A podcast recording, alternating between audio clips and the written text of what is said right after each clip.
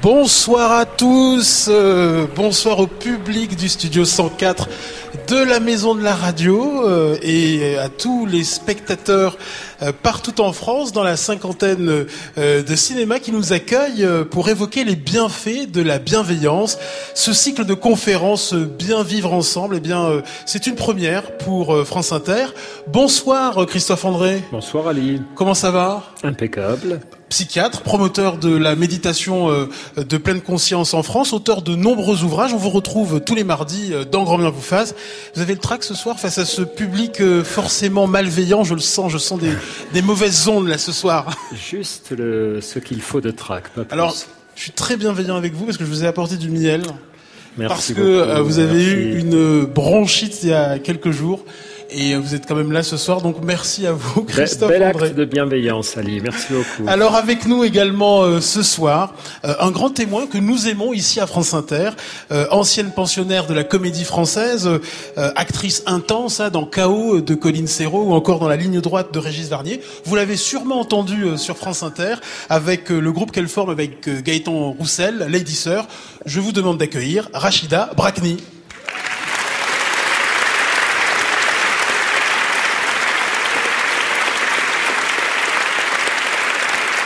Bonsoir Rachida Brakni, approchez-vous de moi, je suis plein de bienveillance avec vous. Pourquoi est-ce que vous avez accepté euh, de venir ce soir? Bah, Comment refuser avec un thème pareil? La bienveillance. Ça devrait être un chemin de vie presque, la, la bienveillance, pour chacun d'entre nous. Allez, je vous propose de vous installer, faites comme chez vous. Euh, ce soir, euh, on va essayer euh, de comprendre ce qu'est la bienveillance. Euh, les critiques qu'on peut euh, lui opposer, quels sont ses multiples bienfaits. nous méditerons ensemble à deux reprises une expérience un peu exceptionnelle ce soir avec Christophe André. Vous comprendrez tout à l'heure les liens qui unissent la méditation de pleine conscience et la bienveillance. Et puis la grande pédiatre Catherine Guéguin, l'auteur de l'ouvrage Pour une enfance heureuse, nous rejoindra pour évoquer l'importance de la bienveillance dans l'éducation des enfants, un programme riche ce soir pendant une heure et demie, une heure quarante-cinq, on verra. Euh, Christophe André, euh, Rachida Brakni. Alors, euh, mon ami le Robert me dit, me souffle à l'oreille que la bienveillance, c'est la disposition favorable à l'égard de quelqu'un. Et parmi les synonymes de la bienveillance, on retrouve la gentillesse, la mansuétude, la bonne volonté, la sympathie, l'altruisme. Pour vous, Christophe André, euh, c'est quoi la, bienveillance? C'est une notion un peu floue, un peu creuse pour certains, voire niaise? Oui, c'est aussi une notion très simple qui parle à, chacun de nous. Au fond, la bienveillance, c'est veiller au bien.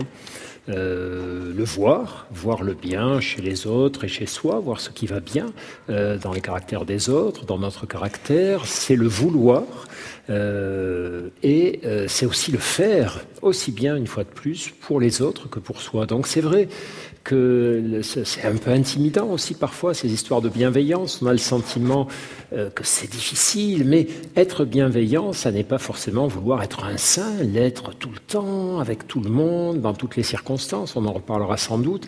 C'est simplement essayer le plus souvent possible de l'être de son mieux. Alors comme vous le disiez, Ali, la, bienveillance euh, appartient à la grande famille des, émotions positives et la famille notamment de la bienveillance comporte tous ces traits comme la gentillesse, la gratitude, la reconnaissance, le respect, l'écoute, etc., etc. Et puis, euh, vous savez, lorsqu'on définit les, les, concepts, les choses, c'est bien aussi de les positionner par rapport à leur opposé ou à leur absence. Et c'est vrai que dans nos vies quotidiennes, euh, on peut réfléchir aussi au moment où il n'y a pas de bienveillance, où il y a par exemple de l'indifférence, hein, la politique du chacun pour soi, je ne m'occupe pas de ce qui arrive aux autres, on sait bien à quel point euh, c'est quelque chose de catastrophique, et pour les relations interpersonnelles et pour les sociétés. Et puis il y a aussi la malveillance, alors pas forcément la grande malveillance haineuse ou perverse, mais les petits actes de malveillance, les petites attitudes, le fait... Euh, le, cynisme, le fait de, toujours voir les mauvais côtés des autres ou des situations, sont des attitudes finalement qui empoisonnent la vie des personnes qui les hébergent, mais aussi la vie des personnes qui entourent euh, ces gens-là. Rachida Brakni, si vous deviez euh, définir, expliquer la bienveillance à, vos enfants euh, la bienveillance. Déjà, je trouve que c'est difficile d'exprimer de, ce que ça représente, la bienveillance. Et comme Christophe vient de le faire, c'est vrai que moi, j'aurais tendance à l'associer à d'autres adjectifs. Euh, l'altruisme, la générosité, l'écoute, le don de soi, euh, laisser de la place à l'autre. Et donc, euh, forcément, quand j'en parle à mes enfants et quand je leur explique, c'est pas euh, c'est pas de façon sentencieuse ou didactique. C'est euh, c'est par rapport à des comportements ou quand je les observe et, que je voilà je, je, je parle d'une situation bien précise avec eux qui a trait, par exemple, à la bienveillance. C'est un peu nier la, la bienveillance, Christophe André? Ah ben, il y a des gens qui trouvent ça nier, évidemment. Moi, je ne trouve pas ça nier du tout. C'est la bienveillance, c'est une attitude existentielle où on décide que finalement la vie est dure, qu'il y a beaucoup de choses compliquées tout autour de nous et qu'au fond, euh, se respecter les uns des autres, se faire du bien les uns les autres, euh, c'est quelque chose qui est à notre portée et qui est beaucoup plus efficace. Parce que si c'est ça le sens de, de, de la niaisité dont vous parlez, de la niaiserie, de la bienveillance, alors effectivement, c'est totalement faux. Être bienveillant, c'est quelque chose qui a une portée et qui modifie euh, le monde autour de nous jusqu'à un certain point, évidemment, mais euh, qui a une vraie puissance. Hein. La force de la bienveillance, c'est une réalité. Ça convoque quel type d'émotion, d'affect, la bienveillance? Eh bien, c'est un peu ce qu'on disait tout à l'heure. Ce sont des, émotions positives, des émotions agréables, et c'est ce qu'on appelle dans notre jargon les émotions sociales positives, c'est-à-dire les émotions euh, qui concernent notre rapport aux autres. Alors, euh, là encore, souvent, on a tendance à voir le rapport aux autres comme source de désagrément, d'agacement, de friction, de compétition. Ça existe évidemment, mais euh, ça n'est pas la majorité des interactions auxquelles nous aspirons avec les autres et que nous vivons avec les autres. Donc la bienveillance appartient à ce registre des émotions sociales positives, et comme le disait Rachida, effectivement, euh, c'est assez compliqué de la séparer, euh, de séparer les membres de cette famille. C'est une famille indissociable, la gentillesse, la reconnaissance, etc., se superposent beaucoup avec la bienveillance. Et peut-être, peut-être que la bienveillance est avec l'amour finalement c'est le nom, euh, le nom un peu plus profond, un peu plus fort de la bienveillance. Euh, la bienveillance et l'amour sont euh, ces grandes émotions qui irriguent toutes les autres émotions sociales positives. Alors, dans nos sociétés individualistes, compétitives, ça peut apparaître comme une forme de faiblesse, la bienveillance. Et d'ailleurs, un spectateur du CGR, pardon, de La Rochelle se pose la question, et une spectatrice du Kinépolis de Rouen se demande si la bienveillance peut exister dans nos sociétés de performance. Oui, c'est vrai qu'on a souvent cette peur-là. Hein. C'est l'adage trop bon, trop con. Alors voilà, on a, on a l'impression de se faire avoir quand on est trop gentil, trop bienveillant. Bien sûr que ça existe, bien sûr que ça existe, mais la question de la faiblesse associée à la bienveillance, elle mérite quand même d'être approfondie, parce qu'au fond, euh, ça n'est pas le problème de la bienveillance. Je crois qu'il y a deux questions qui se posent. D'abord, c'est vrai qu'il y a des moments des personnes euh, face auxquelles ça n'est pas utile d'être bienveillant, des gens qui sont venus ouvertement chercher le conflit, etc. Donc on peut commencer par montrer sa propre bienveillance, mais euh, si on voit que ça ne marche pas, à ce moment-là, on peut euh, être plutôt sur le registre de la fermeté. Dans ce cas-là, au fond, ce que nous apportera une attitude bienveillante habituellement, c'est qu'elle nous aidera aussi à ne pas être inutilement agressif, inutilement malveillant. Nous aurons une culture du respect de l'autre, et même face à des personnes qui ne nous inspirent pas de bienveillance, on restera dans une position neutre et ferme. Donc ça, c'est un point important, c'est-à-dire qu'on n'a pas euh, on n'est pas obligé d'être toujours, toujours bienveillant. Et puis ensuite, c'est très important aussi de rappeler que on peut être bienveillant et ferme, bienveillant et exigeant. Lorsque nous éduquons nos enfants, nous pouvons à certains moments sentir qu'il faut poser un cadre, il faut poser une limite, qu'on n'a pas à être agressif avec eux, mais euh, tout en restant bienveillant, dire non, dire stop, dire ça n'est pas acceptable. On reste bienveillant, mais on n'est pas que bienveillant. Et puis il y a des situations où la bienveillance est totalement inopératoire. Je pense aux situations de manipulation perverse. Oui, oui, malheureusement, c'est ce qu'on évoquait effectivement.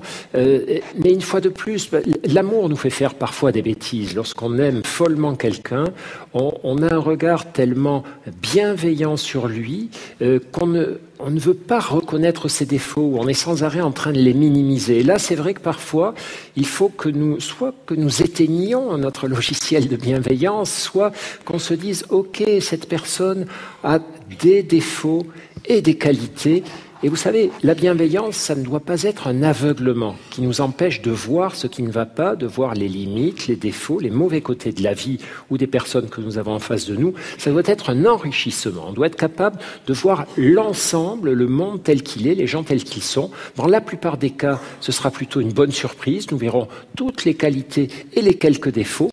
Mais parfois, le fait d'avoir ce regard juste, ce regard équilibré, nous montrera qu'il y a des moments où euh, finalement les problèmes l'emportent sur les, les bons côtés et on peut mettre la bienveillance en mode pause ou entre parenthèses. Alors euh, ici au studio 104 ou bien euh, dans tous les cinémas qui nous accueillent, je vais vous demander euh, eh bien de convoquer un souvenir de bienveillance. essayez de vous souvenir le jour où quelqu'un a été bienveillant avec vous. moi, je pense à tous les professeurs qui ont été bienveillants tout au long de ma scolarité, pas tous, mais quelques-uns.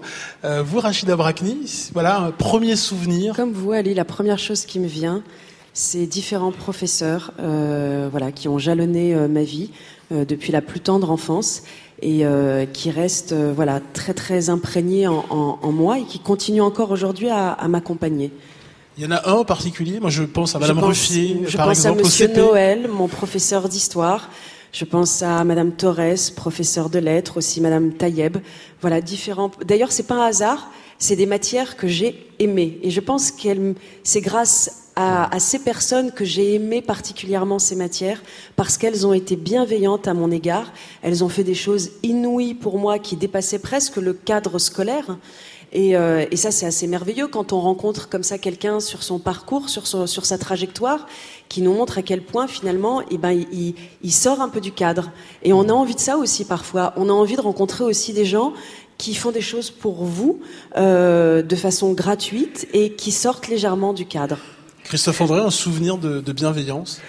Oh ben, un peu comme vous, évidemment, j'en ai beaucoup. J'aimais bien ce que vous disiez sur le, don, le côté gratuit. Effectivement, la bienveillance, c'est un don. On n'attend pas de retour, on donne son attention, son affection, son savoir. Ça, c'est vraiment un truc très important.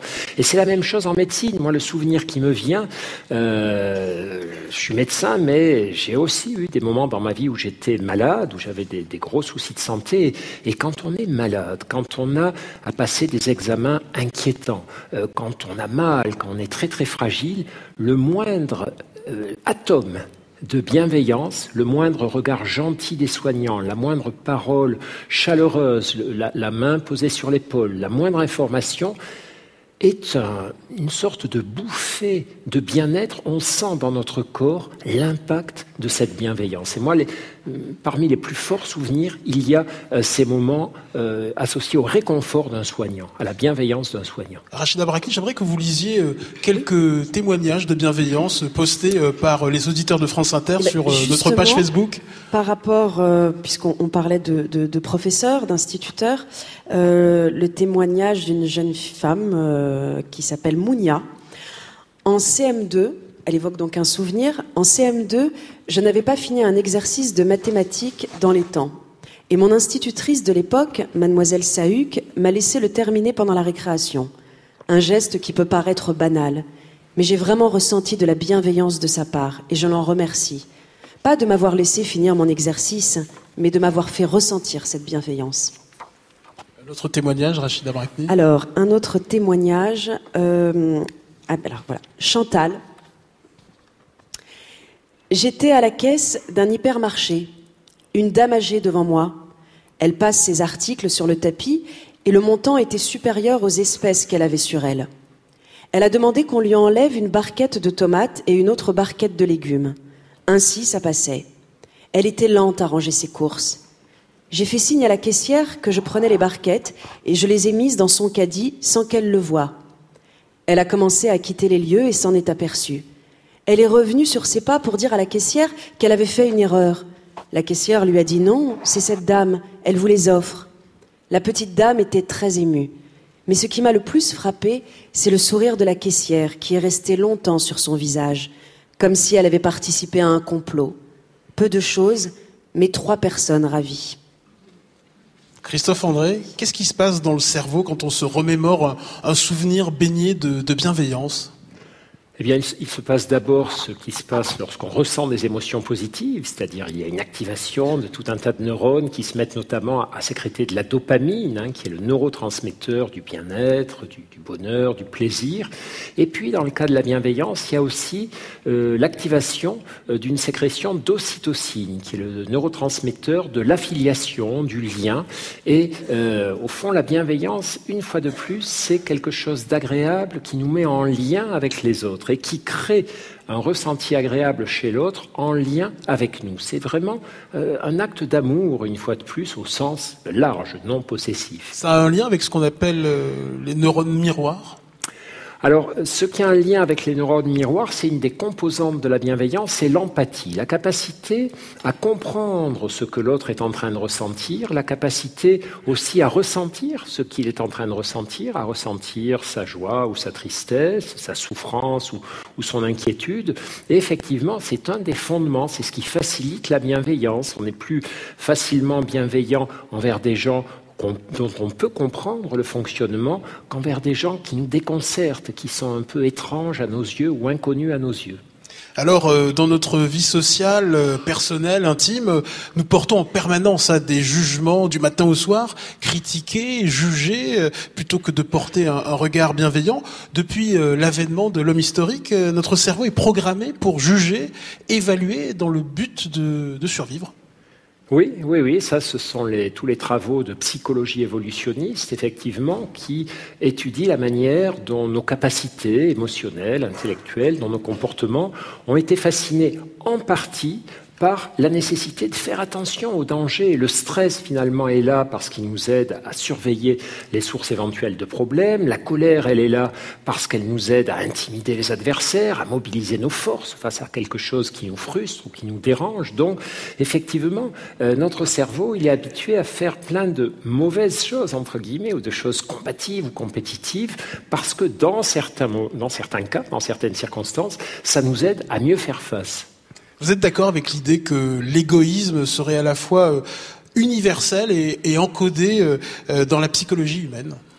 Non, ça, ça pose un, gros problème. C'est vrai que c'est une, théorie qui est très répandue, hein, cette théorie de l'humain qui aurait un mauvais fond, qui serait bagarreur, égoïste, impulsif, agressif, et au fond que la, que la civilisation calmerait un petit peu de, l'extérieur. Alors, ça n'est vrai qu'à moitié, parce qu'en réalité, euh, toutes ces théories de l'évolution, hein, notamment euh, que défendent les, psychologues évolutionnistes, euh, on, on a l'habitude de ne les voir que sous l'angle de la compétition mission au fond, euh, a été sélectionné chez nous par l'évolution, ce qui nous aide à euh, être plus forts que les autres, à prendre leur part de gâteau, etc. Or, ce que Darwin a bien dit, c'est qu'il y a deux forces à l'œuvre dans l'évolution des espèces. Il y a euh, des forces poussant les personnes à la compétition.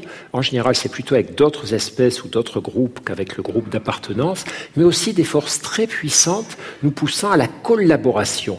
Et ça, il ne faut jamais l'oublier c'est-à-dire que Darwin a très bien montré que les espèces euh, du monde animal dont nous faisons partie, euh, qui réussissent le mieux, sont des espèces qui collaborent immensément euh, au sein de leur groupe et au sein donc de, leur espèce. Hein. Une, une, espèce animale qui ne serait obsédée que par l'égoïsme, que par la compétition, que par le fait de dominer les autres, serait rapidement limitée dans son développement. Alors comme le philosophe anglais Thomas Hobbes, vous pensez que l'homme est naturellement mauvais, égoïste, peu enclin à, l'altruisme et, à la bienveillance? Je devine la réponse. Oui, oui, oui.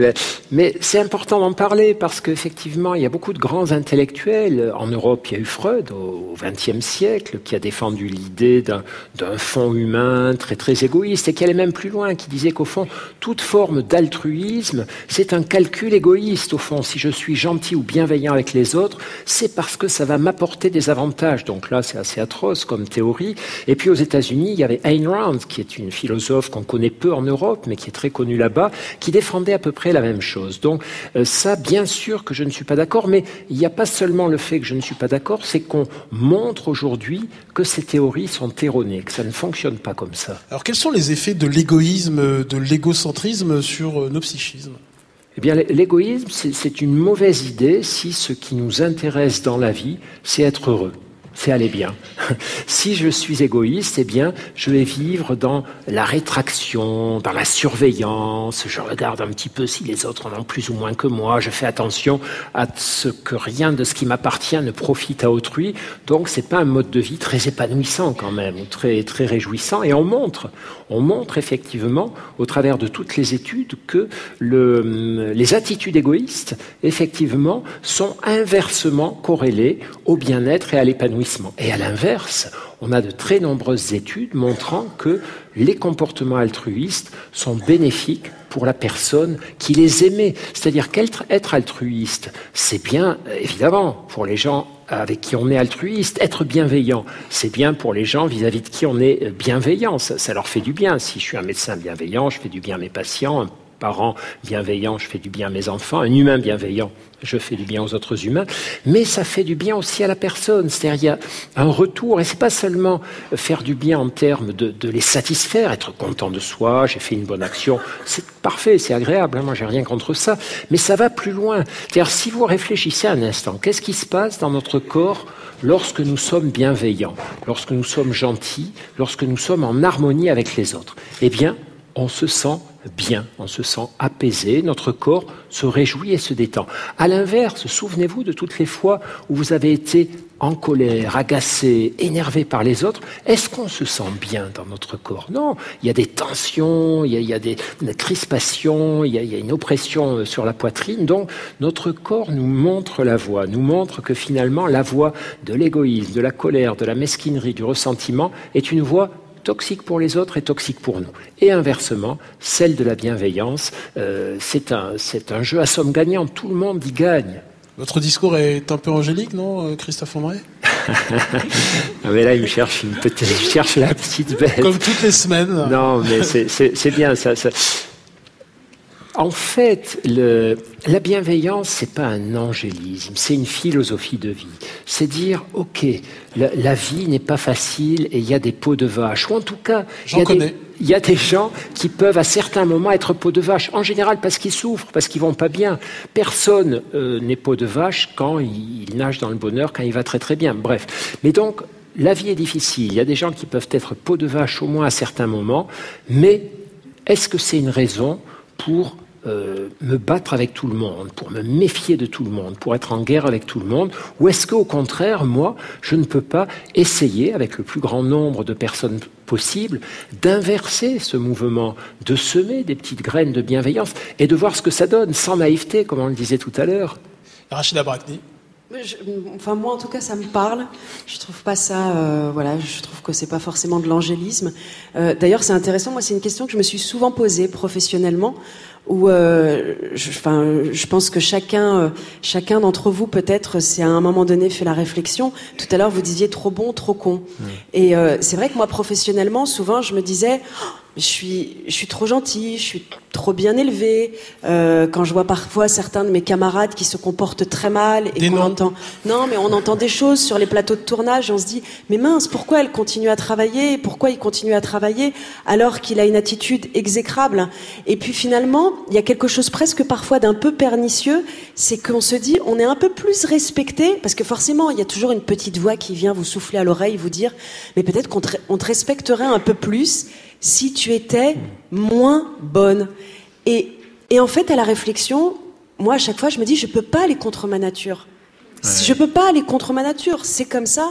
C'est pas moi qui vais changer. Je vais voilà, je vais tenter de faire peut-être changer les autres, mais en tout cas, ça viendra pas de moi parce que je peux pas, euh, voilà, je ne peux pas me refaire. Christophe André. Est-ce que plus largement, la peur euh, nous empêche de nous montrer davantage bienveillants euh, dans nos existences? Mais oui, oui, oui. chaque fois qu'on va mal, on a un peu plus de mal à être bienveillant, évidemment. La peur, l'angoisse vont, vont nous rétracter sur nous-mêmes, vont faire qu'on va se focaliser sur ce qui ne va pas. Et donc, la, bienveillance sera plus difficile. Mais ce que disait Rachida est très important. C'est qu'il y a des moments où on fait un choix. On se dit, je préfère être en règle avec mes valeurs, je préfère bien dormir, plutôt que euh, rentrer dans cette espèce de compétition, des espèces de grands narcissiques, égoïstes, arrivistes, calculateurs, obtenir peut-être plus de choses matérielles, mais le matin, quand je me regarde dans la glace, je me dis c'est minable, c'est nul, c'est pas ton truc, voilà. Et ça, euh, ce sont aussi des choix existentiels, une fois de plus. Euh, donc, si ce qui nous préoccupe dans la vie, c'est de gagner plein d'argent, d'exploiter les autres, ok, on laisse tomber la bienveillance, mais qu'après on ne vienne pas se plaindre qu'on dort mal, qu'on a des colites, etc. Hein. Que répondez-vous à, tous ceux qui répondez-vous à tous ceux qui critiquent la bienveillance, un peu comme le, philosophe euh, Yves Michaud, euh, Yves Michaud, penseur euh, passionnant, qui dénonce la tyrannie des bons sentiments, notamment d'un point de vue politique? je pense d'abord que c'est très bien qu'il y ait des débats. Moi, ce qui m'agace, c'est les, tyrannies. Alors, la tyrannie contre la bienveillance, c'est que des niaiseries, c'est nul, etc. La tyrannie pour la bienveillance, le, monde des bisounours, c'est très bien qu'on en débatte. Pour revenir à Yves Michaud, euh, je crois qu'Yves Michaud ne, ne, critique pas le fait qu'on soit bienveillant les uns envers les autres, mais il critique la surutilisation de la bienveillance comme mode de gouvernement ou mode de promotion de son image de bon gouvernant bienveillant. Il dit la politique, c'est pas que ça quand même. C'est aussi euh, d'autres manières de prendre des décisions parfois impopulaires, etc., etc. Il me semble, si j'ai bien lu Michaud, que c'est plutôt ça. Par contre, effectivement, euh, il y a des tas de critiques. Il est possible de faire la bienveillance, des tas de limites. Sur ça, je, n'ai rien, rien contre. Hein. Alors quand je vous ai euh, demandé de choisir un film qui met en scène un, personnage bienveillant, vous m'avez tout de suite cité La vie est belle de Frank Capra, sorti en 1946. Euh, que nous raconte ce, chef-d'œuvre, euh, Christophe André, qui met en scène un Monsieur Tout le Monde, incarné par James Stewart? Ah, c'est un très beau film. C'est drôle qu'on ait choisi le même film tous les deux sans s'être concertés. Je confirme. Comment? Je confirme. Oui, oui, ça m'a, enfin, ça m'a réjoui et surpris en même temps. Pour moi, c'est un conte de fées, ce film. Au fond, c'est un, un homme euh, extrêmement bienveillant, extrêmement altruiste depuis qu'il est tout petit. Alors bon, c'est un peu idéalisé évidemment, mais c'est très touchant et qui, à un moment donné, après tout un tas de, toute une vie finalement consacrée à, être bienveillant avec les autres, a quand même un sacré coup de désespoir à la suite de, de diverses difficultés et se trouve poussé au suicide. Il est vraiment, euh, c'est y a quelque chose qui, fait qu'il n'a plus la force de, de, lutter. Et à ce moment-là, le bon Dieu envoie un ange sur terre. Alors un ange de seconde catégorie, apparemment, c'est plein de ressorts comiques grâce à ça, et qui lui ouvre les yeux, qui lui dit mais mon vieux, mais tu vas pas faire ça. Regarde tout le bien que tu as fait dans ta vie. Et le, héros s'aperçoit effectivement que tout un tas d'attitudes bienveillantes qu'il avait un peu passées par pertes et profits ont sauvé la vie de certaines personnes, en tout cas ont été précieuses. C'est ça qui est merveilleux quand vous parliez tous les deux de, vos souvenirs d'enfance avec vos enseignants. Tous ces enseignants, au fond, qui, euh, qui laissent des souvenirs impérissables et qui changent des vies humaines euh, à partir de, comportements qui leur semblent normaux. Et lui, ça lui semblait normal d'avoir aidé tous ces gens. Et tout à coup, l'ange lui montre comment c'était à la fois normal et merveilleux dans le même mouvement. Et j'ai beaucoup aimé ce film. Et puis il a un côté un peu, un peu daté. C'est-à-dire aujourd'hui, on ferait plus des films comme ça. En tout cas, on n'oserait plus quoi, aller aussi loin dans les bons sentiments. Je non, c'est plus, plus du tout dans l'air du temps. Euh, Capra a fait un certain nombre de films autour de, de, ce thème, la, la, bienveillance.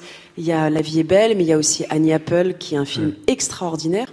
Aujourd'hui, je suis convaincue qu'un film comme celui-là, sortirait aujourd'hui, on dirait mais c'est oh, mais c'est niais, c'est euh, c'est tellement mélo, c'est plein de bons sentiments. Mais qu'est-ce que c'est bon aussi les bons sentiments? On a, Enfin, on a envie aussi de ça. Alors Rachida Brakni, je me souviens euh, évidemment du film Chaos de Colin Serrault en 2001 où le personnage interprété euh, par Catherine Faux, Fro fait, fait preuve d'empathie, d'altruisme à votre endroit. Racontez-nous l'argument du film. Bah, en fait, euh, dans, dans, ce film, le, film commence, je, suis donc une prostituée attaquée par euh, des, des, proxénètes. et je vais me faire tabasser sur, violemment sur son pare-brise. Et elle est en couple avec Vincent Lindon. Et euh, l'un, Vincent Lindon, décide de verrouiller sa voiture et de ne pas me porter secours. Et elle, au contraire, va très mal vivre le fait qu'elle ne soit pas venue euh, à, mon secours. Et, donc, elle va me chercher dans tous les hôpitaux euh, de Paris. Elle va me retrouver. Et puis, voilà, l'histoire entre ces deux femmes, une histoire d'amitié va naître à partir de ce moment-là. Et, et c'est vrai que si je n'avais c'est marrant, je dis si je n'avais, mais le personnage, si le personnage n'avait pas rencontré euh, cette femme-là, elle ne s'en serait probablement jamais, euh, jamais sortie. Elle a réussi à, extraire le personnage de Noémie des griffes euh, des, proxénètes et, à faire en sorte que voilà, elle puisse avancer dans son chemin. Christophe André, comment vous expliquez le succès de films qui mettent en scène la bienveillance, l'altruisme? Je pense évidemment à Intouchable, à Bienvenue chez les Ch'tis, ou encore à Forrest Gump. Je crois que ce sont des, formes d'antidote. Beaucoup de personnes se plaignent effectivement du, malaise que peut leur inspirer la vision quotidienne des journaux télévisés, des, des flots d'informations négatives que nous délivrent les actualités. Mais d'un autre côté, il faut bien se tenir au courant quand même de la marche du monde. Et c'est vrai que nous vivons dans un monde ultra connecté où finalement, dès qu'il y a des guerres, des attentats, ou que ce soit sur la planète, ou des catastrophes naturelles, nous sommes au courant, nous sommes interpellés, nous sommes inquiétés.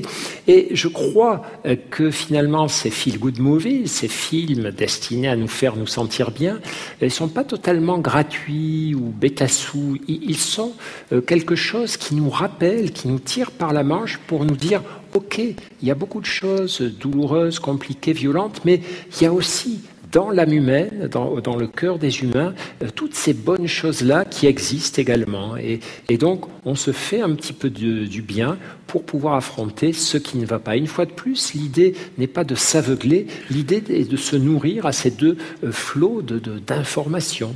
Rachida Brakti, il y a un film que vous avez euh, récemment montré à vos enfants, c'est Le fabuleux destin d'Amélie Poulain de Jean-Pierre Jeunet en 2001. Pourquoi? Bah, Déjà parce que je, pense que c'est un film qui peut être vu par les très très jeunes. Euh, je vous prête mon, micro. Deux secondes. Ah, ça y est, c'est revenu. Euh, euh, c'est un film tout public, j'ai envie de dire, par rapport aux propos, mais aussi par rapport à l'esthétique du, du, du, film. Et, et le personnage d'Amélie Poulain, c'est vraiment la bienveillance par excellence. Elle peut même parfois être bienveillante à, à, à l'excès. Il y a, y, a, certaines scènes, je pense notamment à un personnage comme Isabelle Nanty, qui est un incroyable dans, dans, dans ce film. Mais euh, voilà, je me suis dit, ça, c'est un film qui, qui va leur parler euh, parce qu'il y a, y a quelque chose de, euh, de très naïf, mais au sens noble du terme. Pas euh, encore une fois, on en revient toujours au sens bêta. Voilà. Et, et, et, du coup, c'est, c'est un film qu'ils ont, qu'ils ont su recevoir, qu'ils ont entendu. Et, euh, et, et, on en a parlé. C'était c'était super intéressant, voilà, de de partir justement d'un film pour pouvoir échanger euh, là-dessus. je vous propose de regarder un extrait du fabuleux destin d'Amélie Poulain.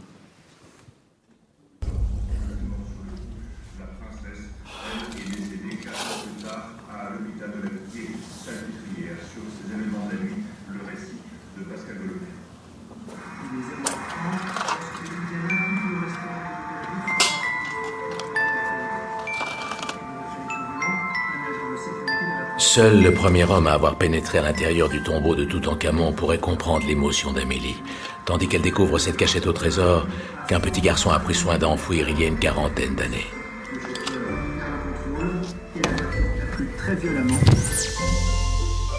Le 31 août, à 4 heures du matin, une idée lumineuse frappe soudain Amélie. Où qu'il soit, elle va retrouver la piste du propriétaire de la boîte aux souvenirs et lui restituer son trésor. Si ça le touche, c'est décidé. Elle commence à se mêler de la vie des autres. Sinon, tant pis. Christophe André, euh, existe-t-il des pathologies de la bienveillance et, peut-on être trop bienveillant hein, comme euh, Amélie Poulain? Alors on n'en voit pas beaucoup quand même. Hein. On voit, plutôt l'opposé. On voit plutôt l'opposé. Euh, mais on peut imaginer effectivement. Mais une fois de plus, je crois que l'excès de bienveillance. Alors on peut parler de certains états d'euphorie pathologique où on refuse de voir les problèmes, où on ne se focalise que sur euh, les amusements, les bons côtés, où au fond on est un peu à côté de la plaque, effectivement.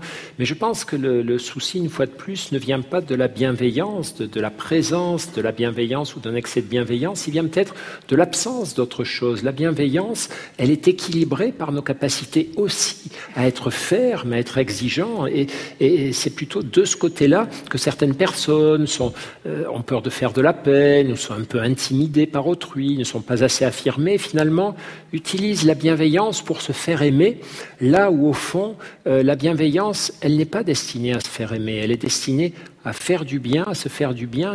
Et, pour se faire aimer, ce n'est pas comme ça qu'il faut faire. On n'achète pas l'amour des autres par sa bienveillance, même si c'est euh, quand même mieux d'avoir des personnes comme ça dans son entourage hein, que des gens qui, qui se foutent totalement d'être aimés, qui sont sans arrêt agressifs. Mais parfois, c'est une erreur qu'on peut faire. La bienveillance est-elle euh, bien plus présente euh, dans nos vies que nous voulons l'admettre?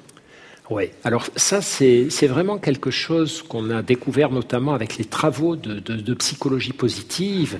Euh, c'est ce qu'on pourrait appeler la banalité du bien finalement. Vous savez, cette philosophe donc euh, qui s'appelle Anna Arendt, qui a euh, beaucoup travaillé sur le nazisme, parlait de la banalité du mal pour dire que souvent le mal est commis par des personnes qui ne sont pas forcément des monstres, mais qui sont des gens qui se sont soumis à un système, qui n'ont pas assez écouté leur cœur, justement, leur humanité, qui ont réfréné tout ça pour obéir à des ordres, comme l'ordre des, systèmes nazis, par exemple, dans le cas des études d'Anna Arendt. Mais Inversement, il y a aussi la banalité du bien. La banalité du bien, c'est euh, toute cette immensité, cette fréquence incroyable des tout petits gestes anonymes, comme ceux dont, vous parliez, Rachida, tout à l'heure dans le, message Facebook. La personne voilà, qui paie les deux barquettes de légumes d'une dame qui n'avait pas assez d'argent. c'est extrêmement, extrêmement fréquent. Mais le problème de ces petits actes anonymes, discrets, euh, ressemble à, ce proverbe africain euh, qui, qui dit L'arbre qui tombe fait plus de bruit que la forêt qui pousse, c'est-à-dire tous les actes de bienveillance qui sont accomplis dans la discrétion, dans l'ombre, attirent moins l'attention qu'effectivement un acte de malveillance isolé dont nous pouvons être les victimes ou les témoins. Donc oui, la banalité du bien existe, oui, elle est ce qui rend les sociétés vivables. Si la bienveillance n'était pas si répandue, eh bien, euh, nous ne pourrions pas être heureux d'être euh, en société avec les autres humains. Et ça, euh, c'est quelque chose vraiment, vraiment de fondamental. On le voit d'ailleurs en cas de coup dur. On, voit bien comment un, réseau de solidarité se met euh, tout d'un coup en branle dès que euh, on assiste à une catastrophe, qu'elle soit d'ordre terroriste ou euh, aux catastrophes naturelles. Tout d'un coup, là, il y a quelque chose qui, voilà, qui est mis à l'épreuve et, les gens répondent d'ailleurs et sont présents. C'est ça, quelque chose qui était présent mais discret, invisible et qui se manifeste lorsque besoin est. Et pour aller dans, votre sens, une étude de la psychologue américaine Robin Rosenberg aurait prouvé que si nous étions dotés de super pouvoirs, chacun d'entre nous en userait de façon bienveillante et, altruiste. Oui. Vous y croyez? Oh bah bien, bah, j'y crois parce que c'est une étude scientifique qui a exploré ça effectivement. Non, non, mais, mais... c'est pas une question de foi, Ali, c'est une question de démonstration. Est-ce qu'on a pu démontrer cette affirmation dans des circonstances précises Apparemment, c'est le cas, mais moi, ça m'étonne pas du tout. Il y a eu une révolution quand même dans le monde de la psychologie. Pendant longtemps, la psychologie travaillait sur la face sombre des humains, et puis euh, sont arrivées ces premières études de psychologie positive, dont cette étude-là fait partie, et qui ont montré que l'humain avait aussi des côtés lumineux, des côtés euh, généreux, bienveillants, et qu'il fallait aussi étudier ces aspects-là pour comprendre comment comment les sociétés fonctionnent, comment ça se fait qu'on ne soit pas sans arrêt en train de se battre, de s'étrangler, de s'étriper, mais que globalement, l'un dans l'autre, euh, non seulement on peut coexister, mais même que ça va de mieux en mieux. On aura peut-être le temps d'en reparler. Alors comment faire la différence entre euh, la vraie bienveillance et, la bienveillance euh, frelatée? Comment on fait? Ben, D'abord, je préfère une bienveillance jouée qu'une malveillance sincère. C'est-à-dire, pour, pour plein de, non mais c'est vrai, pour plein de raisons. Je préfère qu'on soit bienveillant par convenance, parce qu'on nous regarde, tout ce qu'on veut, euh, plutôt qu'être carrément malveillant. Euh, d'abord parce que ça va quand même faire du bien euh, un peu plus que la malveillance, mais aussi parce que je crois comme Pascal, vous savez, le philosophe Pascal disait, agenouillez-vous la foi viendra. C'est-à-dire en adoptant certains comportements, même si on n'est pas persuadé de leur pertinence, eh bien, on peut découvrir certaines choses. Moi, je crois qu'en se forçant à être bienveillant ou en essayant de l'être ou en l'étant, en étant à moitié convaincu et en découvrant finalement que ça nous fait du bien, que ça fait du bien aux autres personnes, ça peut nous ouvrir les yeux. Donc d'une part, euh, je crois que ce n'est pas forcément un problème de d'être à moitié convaincu lorsqu'on est bienveillant. D'autre part, si vraiment c'est une question qui vous tourmente, cher Ali, il y a des critères, effectivement. On regarde quelqu'un fonctionner sur la durée. Est-ce qu'il est juste de temps en temps quand il est de bonne humeur, puis le reste du temps il est imbuvable? Et puis aussi, on regarde euh, le côté universel. Euh, il n'y a rien de plus exaspérant, et je sais qu'on partage cette exaspération, vous et moi, que les personnes qui sont bienveillantes avec les puissants avec les gens, voilà, qui sont très sympas ben, sur les plateaux de cinéma avec les producteurs, avec les acteurs célèbres, et puis après, euh, les femmes avec le régisseur, euh, voilà, et la femme de ménage, les livreurs de sandwich et tout, on, on les regarde même pas. Alors ça, évidemment des claques, hein, comme on dit, mais voilà. Et, ce sont ces choses-là, la permanence et puis l'universalité de la bienveillance, qui sont sans doute deux marqueurs les plus puissants. En tout cas, je peux témoigner qu'il n'y a pas beaucoup de hiatus entre votre comportement euh, que je constate à la radio, à France Inter, ah, et ce que vous professez. non, mais c'est vrai, c'est vrai, c'est vrai, c'est vrai, mais c'est vrai. Merci Ali. Euh, beaucoup de questions, on a reçu beaucoup beaucoup de questions sur notre page Facebook sur euh, la place de la bienveillance dans le monde du travail. Alors ça nécessiterait évidemment euh, une, une conférence entière, mais est-ce qu'on peut en dire quelques mots? Pour beaucoup, c'est assez incompatible, c'est même un oxymore, la bienveillance dans le monde du travail. Oui, oui, oui, c'est étonnant là aussi comment pendant longtemps on était persuadé, c'est un peu comme les théories de, l'évolution de Darwin, on était persuadé que le monde du travail c'était une jungle hostile, chacun pour soi, ne fait confiance à personne ou un petit cercle très restreint, etc.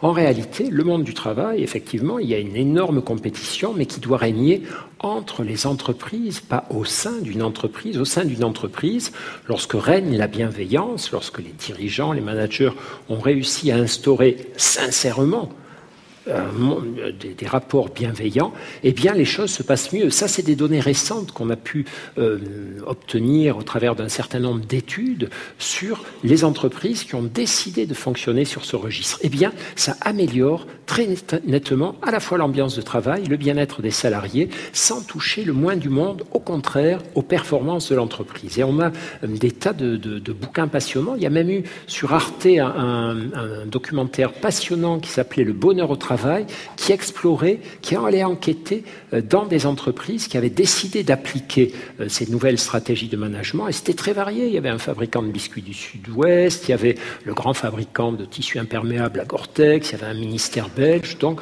euh, moi, ça m'a bluffé parce que, effectivement, j'avais longtemps l'impression que, bon, la bienveillance, c'était des choix personnels, mais qu'au sein d'une entreprise, c'était plus compliqué. Eh bien, non. Ça aussi, c'est une erreur. Ça peut fonctionner. Alors, on va prendre un peu de hauteur Christophe André, Rachida Brakni.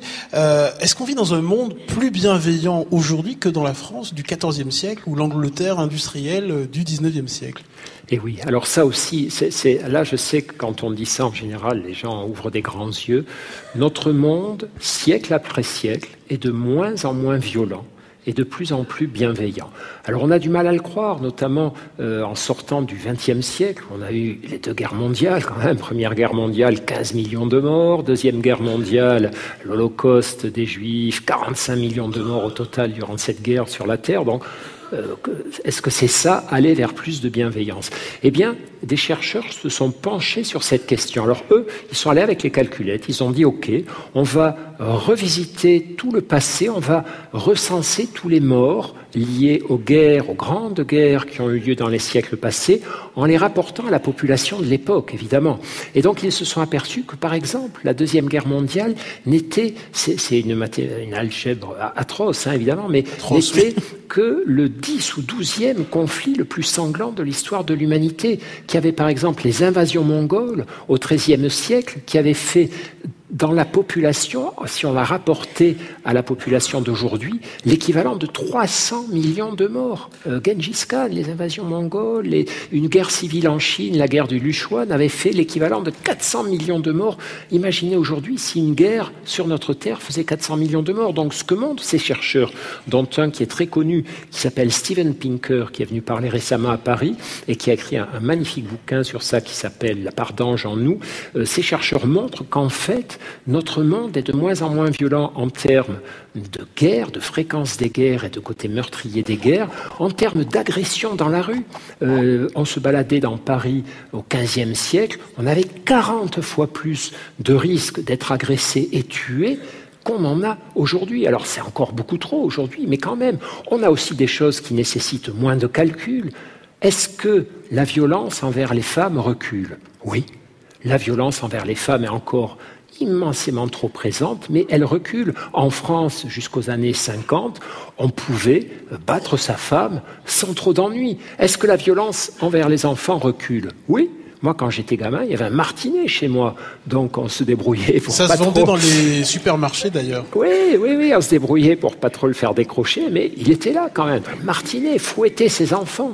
Est-ce que la violence envers les animaux recule? Bien sûr que oui, également. Donc, toutes ces données accumulées montrent qu'il y a un progrès, qu'il y a moins de violence et que dans le même temps, la bienveillance va de plus en plus vers le fait d'être la norme. On considère que c'est débile, d'être raciste. On considère que c'est débile de juger que certaines cultures sont supérieures à d'autres. On considère que finalement c'est scandaleux de considérer que les, femmes sont moins intelligentes. Donc il y a tout un tas de, poussées euh, d'intelligence, on ne peut pas appeler ça autrement, euh, qui nous amènent vers plus de bienveillance. Donc évidemment, la situation n'est pas idéale, il y a encore des guerres, il y a encore des violences, il y a encore des clichés, il y a encore des préjugés, mais dès qu'on compte, dès qu'on chiffre, dès qu'on évalue, moins de violence, plus de bienveillance. Avec euh, vos lunettes de psychiatre, comment euh, expliquez-vous ce vaste recul euh, de la violence au cours des, derniers siècles?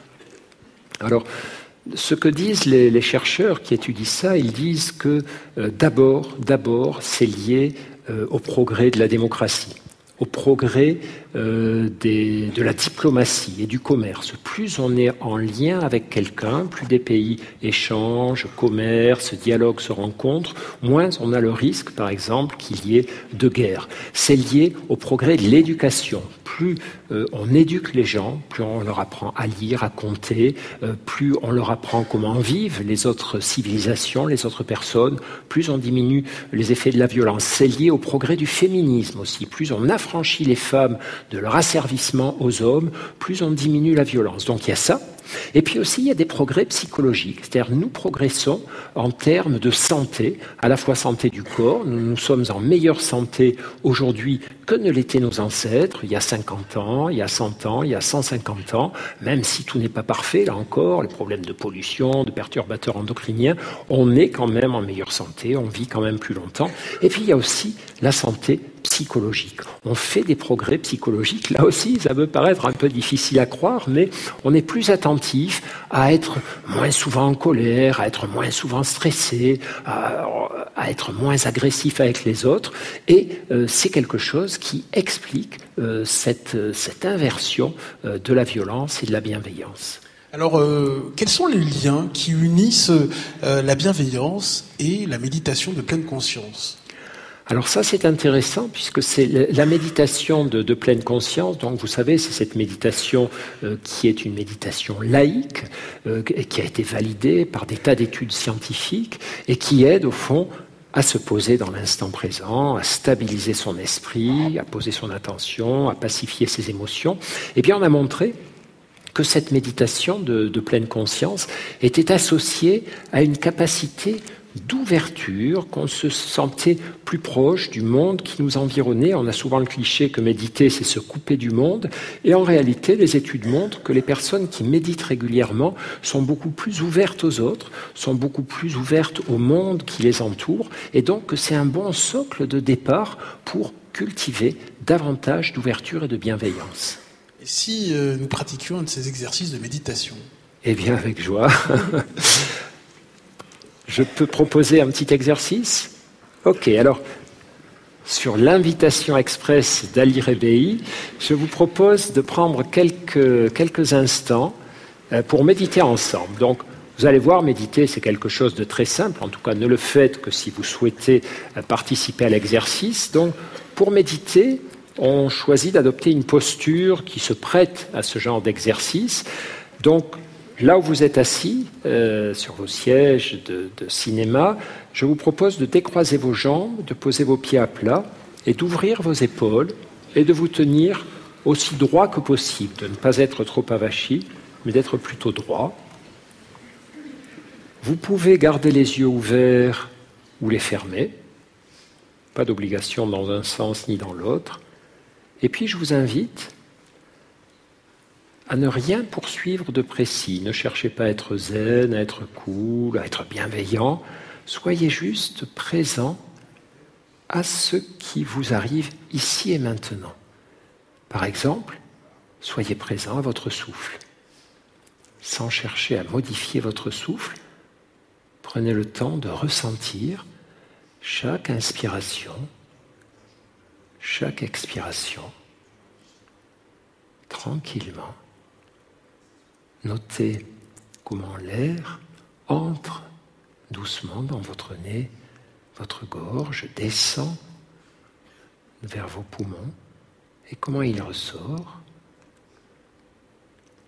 Notez comment votre ventre et votre poitrine s'élèvent et s'abaissent tranquillement.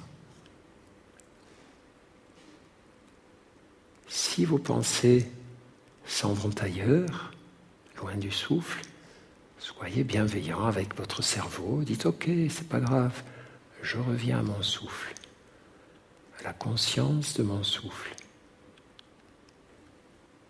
Si certains bruits autour de vous vous gênent, voisins, des bruits dans la salle. Soyez bienveillants, dites-vous c'est ok, c'est comme ça. Je continue ma méditation avec ces bruits.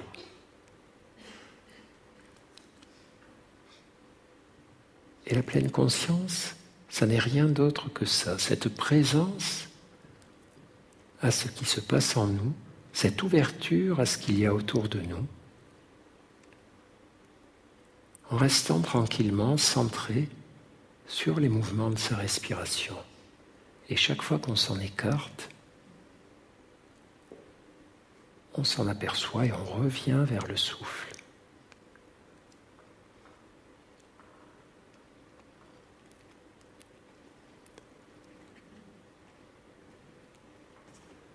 Alors quand on aura arrêté l'exercice dans quelques instants, je vous proposerai de vous souvenir de ce que nous avons fait, de vous souvenir de cette qualité de présence, au fond, qui est à la fois un éveil de votre esprit, vous êtes tranquillement attentif à tout ce qui se passe, et une attention portée à votre corps. Et vous pouvez très bien continuer d'écouter la conférence en étant également dans cette ouverture, sur le fait de savoir comment votre corps écoute la conférence, comment votre respiration accompagne la conférence et la rencontre. Voilà, en étant aussi présent que possible à tout ce que nous allons continuer de vivre ensemble. Je vous laisse vous poser en douceur, pouvez ouvrir les yeux. redonne la parole à Ali. Je me sens très bien, Christophe André. On fera tout à l'heure euh, une méditation de bienveillance. Euh, quels sont les grands bienfaits euh, de la méditation de pleine conscience, les grands bienfaits sur la santé, prouvés, validés scientifiquement? Alors ça, ça a été une des explications qui, fait qu'on se sert de plus en plus de la méditation dans le monde de la santé. euh, qui fait qu'on enseigne de plus en plus la méditation aux soignants. Beaucoup de diplômes universitaires de médecine dans toute la France ont été créés. Euh, beaucoup d'étudiants en médecine reçoivent des petits enseignements de, méditation très tôt dans leurs études, dans, de nombreuses facultés, parce qu'on s'est aperçu que c'était euh, bon pour la santé, notamment que ça améliorait notre immunité ça renforce l'immunité, ça freine le vieillissement cellulaire, ça limite les réactions inflammatoires parce que ça va bloquer l'expression de certains gènes euh, liés à l'inflammation. Donc on découvre que finalement la méditation euh, vous avez vu, c'est très simple, hein, vraiment, on s'arrête, on prend conscience, on accompagne son souffle. Après, il y a d'autres exercices qui se compliquent un peu, mais c'est jamais compliqué euh, de, de, façon trop, trop, trop élaborée, la méditation. Comment un exercice aussi simple peut avoir des répercussions aussi fortes Eh bien, c'est sans doute que la méditation répond à un besoin très fondamental de l'être humain, du cerveau humain, du corps humain, qui est de se reconnecter à lui-même et de se reconnecter à son environnement. Ne pas être toujours dans l'action ou dans la distraction. Et au fond, c'est un peu comme la marche. La marche, c'est un truc très très simple, mais qui a beaucoup de bénéfices sur notre santé. Vous le savez, vous qui êtes un grand marcheur. Eh bien, la méditation, c'est un petit peu pour le cerveau ce que la marche est au corps. Un exercice simple qui est un fabuleux entraînement et euh, améliorateur de bien-être et de santé. Rachida Brakni, votre sentiment sur ce qu'on vient de vivre? Ah ben Moi, je fais ça tous les jours. Alors, euh, forcément, ça me parle. J'ai découvert le yoga il y a quelques mois. Et forcément, après le yoga, il y a toujours une phase où on, fait ces exercices de, respiration. Et c'est devenu vraiment une drogue. je n'arrive plus à m'en passer et je ressens véritablement les bénéfices euh, voilà, sur mon corps, sur euh, ma capacité à être beaucoup plus ouverte. Euh, c'est incroyable. Et je suis convaincue qu'en effet, ça, ça protège de beaucoup, beaucoup de maux physiques et mmh. psychiques. Mmh. Alors, quel est le rôle de la famille, de l'école, dans l'apprentissage de la bienveillance? C'est la question que nous posons ce soir à la pédiatre Catherine Guéguin. Bonsoir Catherine Guéguin, bienvenue ce soir.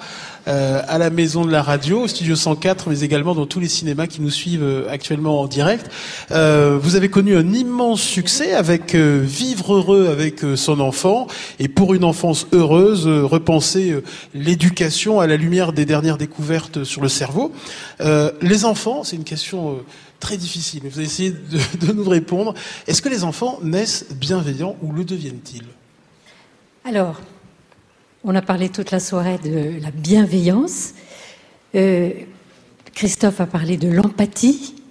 Et pour moi, l'empathie est très très proche de la bienveillance. Ça se rejoint. Et première phase de l'empathie, c'est percevoir ses propres émotions et les émotions de l'autre. Ensuite, comprendre les émotions de l'autre. Et puis ensuite, veiller à ce que l'autre se sente bien. Eh bien ça, c'est les trois facettes de l'empathie. Et on sait que les enfants naissent avec une empathie déjà affective, c'est-à-dire qu'ils perçoivent les émotions des autres. Ce sont des éponges émotionnelles. Ensuite, dès l'âge de 3-4 mois, c'est une chercheuse de Vancouver qui a montré ça, les enfants comprennent les intentions de, des autres. C'est-à-dire que ils recherchent les personnes bienveillantes et ils essayent, comme ils peuvent évidemment, d'éviter les personnes malveillantes. Et dès qu'ils ont la possibilité de faire des gestes, eh bien, ils vont aider les autres, partager, coopérer et consoler. Et ça, dès tout petit. Par contre, qu'est-ce que les chercheurs nous disent? Eh bien, si l'entourage est empathique, bienveillant, ça se développe. Hein.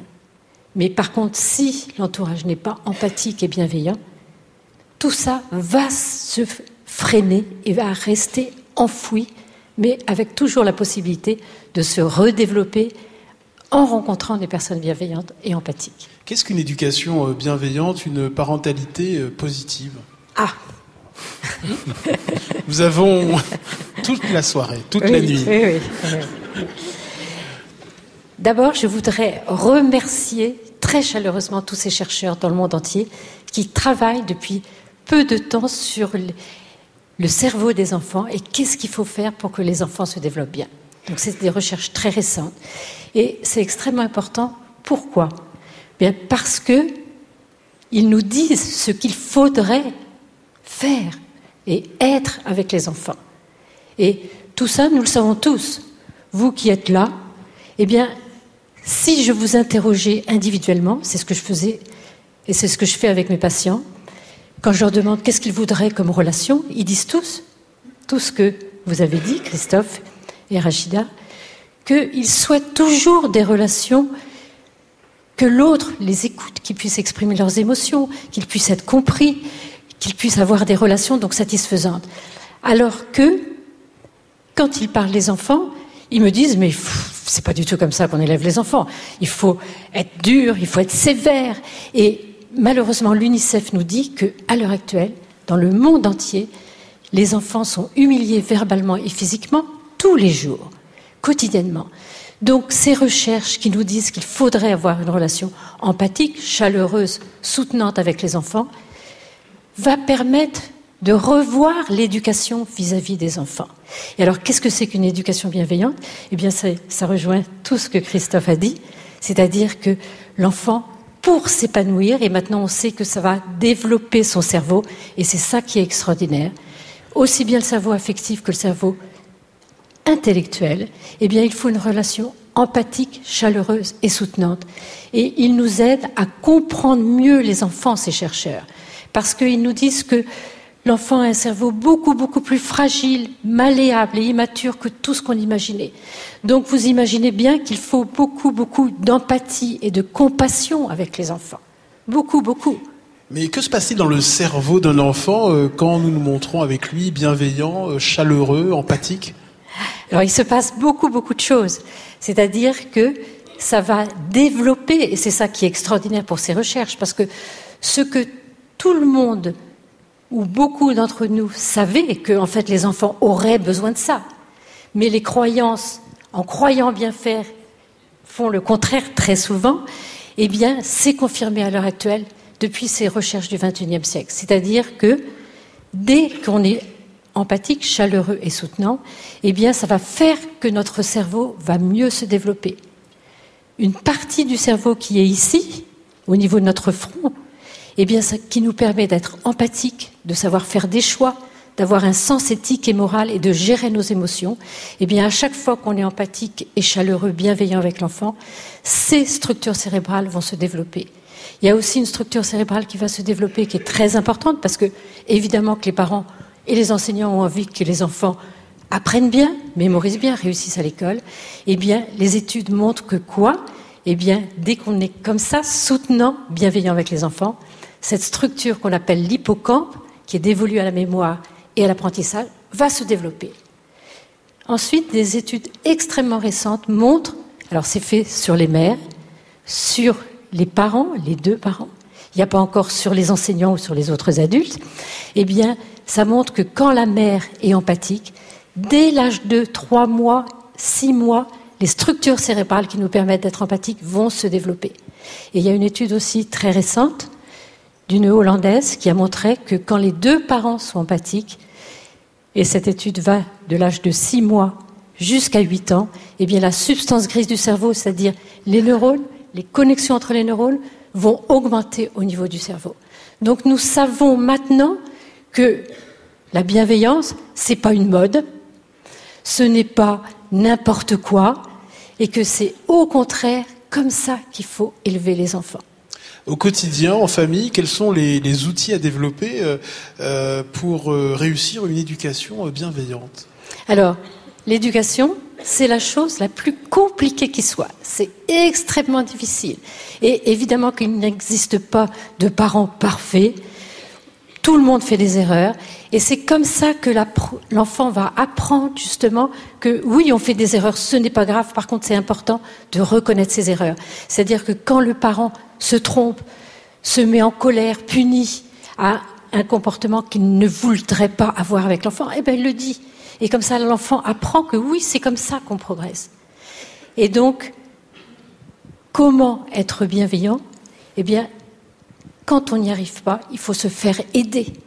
Et, en fait, je rejoins ce qu'a dit Christophe tout à l'heure, on peut toujours progresser dans la vie. Hein.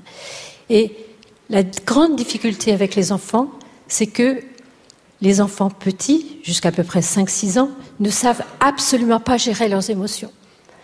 Et donc, ils ont des tempêtes émotionnelles. Euh, les, parents qui ont des enfants petits dans la salle savent que l'enfant peut se rouler par terre de colère, il peut jeter ses jouets, il peut taper, il peut griffer, il peut mordre, il peut avoir extrêmement peur, avoir des grandes angoisses. Et c'est des choses de grande souffrance pour les enfants, mais aussi pour les parents, ça, souvent ça les fait disjoncter.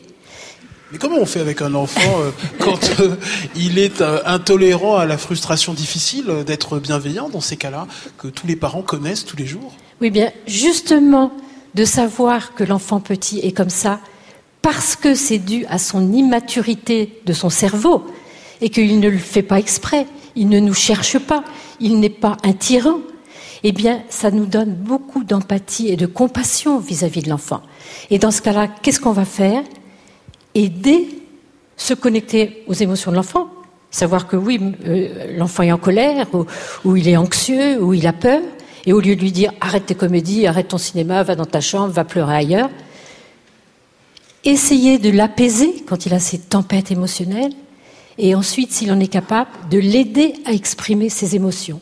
Eh bien, on sait que quand on fait ces trois choses-là, on fait maturer son cerveau, on fait maturer les connexions qui vont de cette partie-là du cerveau qui nous aide à gérer les émotions au cerveau émotionnel. Et dans ce cas-là, très progressivement, bien entendu, parce que quand on est parent, il faut beaucoup de patience, eh bien l'enfant va être capable de gérer ses émotions. Et il ne peut gérer ses émotions que si l'attitude des adultes autour de lui est comme cela, est bienveillant. Alors que si on punit l'enfant, on l'humilie verbalement ou physiquement, on lui dit t'es pas gentil, c'est pas bien, on le punit, eh bien, ce cerveau qui nous permet de gérer nos émotions ne va jamais maturer. Et c'est pour ça qu'on a des adultes qui continuent à ne jamais savoir gérer leurs émotions. Christophe André.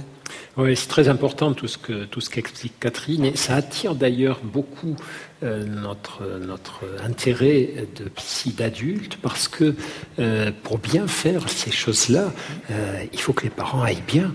Car les parents qui rentrent chez eux à 21 heures, épuisés par leur boulot, qui n'en peuvent plus, ils sont plus en état de faire tout ce travail dont parlait Catherine Guéguen, de, de se dire ok, de faire ce travail d'empathie, de décodage, de de pacification, se dire respire. Il ne le fait pas contre toi, effectivement, il le fait parce que c'est son âge, il ne peut pas réguler autrement. Mais donc si nous allons mal, nous aurons beaucoup de mal à être euh, des bons parents. Donc c'est important aussi pour les parents de prendre soin d'eux finalement. C'est extrêmement important. Hein. Le travail avec les parents commence d'abord avec les parents pour qu'ils se sentent bien eux-mêmes et qu'ils aient déjà de la bienveillance pour eux-mêmes et de l'empathie pour eux-mêmes. Bien sûr. Rachida Brakni, vous parvenez à mettre en œuvre euh, une éducation bienveillante avec euh, vos enfants? Catherine l'a très bien dit, j'ai retenu une chose, les parents parfaits, c'est voilà, ça n'existe pas. Donc je m'accroche à cette idée, Catherine. voilà, mais en tout cas, l'idée c'est de c'est ce qui revient d'ailleurs de progresser. Et puis, on apprend, moi j'apprends plein de choses avec mes enfants et j'apprends quotidiennement au contact de mes enfants parce que chaque âge est différent, c'est des étapes. Et en effet, je, je, je, je vois toutes ces différentes étapes de leur construction. Et, euh, et, et, on n'a pas forcément euh, les, les, bons mots, ou peut-être pas forcément dans le moment la, la, la, la réaction adéquate, mais, euh, mais, mais, très vite on arrive, enfin j'essaye en tout cas de, de rectifier le tir et, et d'être à leur écoute. Beaucoup de parents culpabilisent parce qu'ils ne parviennent pas à mettre en œuvre une, une éducation bienveillante en famille. Oui. Beaucoup, beaucoup de parents culpabilisent. Mais l'espoir qu'on a maintenant, c'est que on sait que l'empathie se travaille et s'apprend. Et c'est-à-dire que un outil simple. Alors, à l'heure actuelle, dans le monde entier, il y a des formations pour développer son empathie, ce qu'on appelle les compétences socio-émotionnelles, c'est-à-dire savoir rentrer en relation avec les autres de façon satisfaisante, les écouter, coopérer, savoir euh, résoudre les conflits et socio-émotionnels, c'est-à-dire les émotions, comprendre qu'est-ce que c'est que les émotions, comprendre leurs causes, savoir les gérer, eh bien tout ça, en fait, ça s'apprend. Il y a énormément de formations pour ça.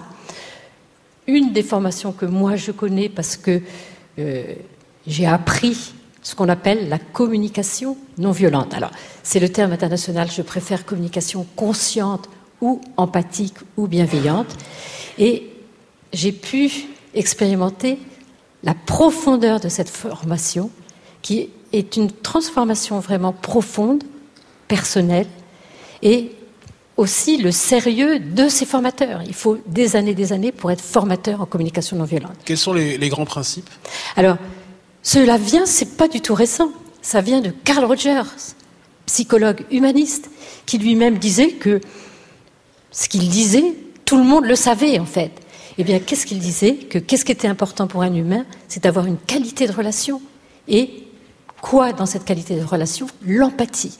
Donc ça a été vraiment un des fondateurs de ce qu'on appelle la qualité de la relation basée sur l'empathie. Son élève, Marshall Rosenberg, a mis au point une méthode, entre guillemets, qui n'est pas une méthode, qui est vraiment une transformation profonde, une façon d'être qui est basée sur les émotions, l'empathie. Et dans ces stages, moi j'ai fait beaucoup de stages de communication non violente, c'est extraordinaire parce que en sortant le soir de ces stages, on se sent heureux et bien. Pourquoi? Pour des choses très très simples. Parce qu'on reçoit de l'empathie en permanence. Personne ne nous juge, personne ne nous met des étiquettes. Et eh bien, je vous assure que c'est extraordinairement agréable. Eh bien, quand on fait des stages de communication non violente, on progresse dans notre empathie avec les autres et dans notre qualité de relation. Donc il y a beaucoup, beaucoup de façons de progresser dans nos relations avec les autres. Un peu de miel, Christophe, non? Le, miel des paroles de Catherine. Euh, Catherine Guéguen, euh, quels sont les grands principes euh, d'une éducation bienveillante à l'école? Les grands principes À l'école À l'école. Eh bien, c'est la même chose. C'est-à-dire que à l'heure actuelle, dans beaucoup, beaucoup de pays, les enseignants connaissent ces compétences socio-émotionnelles, connaissent les bienfaits de l'empathie. Et ce qui est extraordinaire, qu'il y a maintenant des études qui sont validées et évaluées, même dans les quartiers les plus difficiles qui soient, où il y a beaucoup de violence, eh bien, quand les enfants sont élevés comme ça, développent leurs compétences socio-émotionnelles, eh bien, ils progressent sur tous les plans.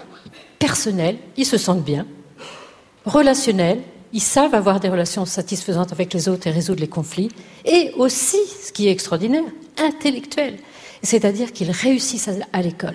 Et il y a plein d'études dans le monde entier actuellement, mais ce sont des études très récentes, qui montrent ça.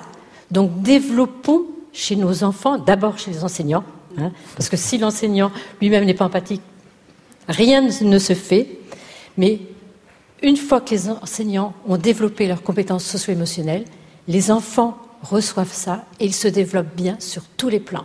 Donc moi, savoir ça me donne beaucoup, beaucoup de confiance sur le présent de notre monde et sur l'avenir de notre monde.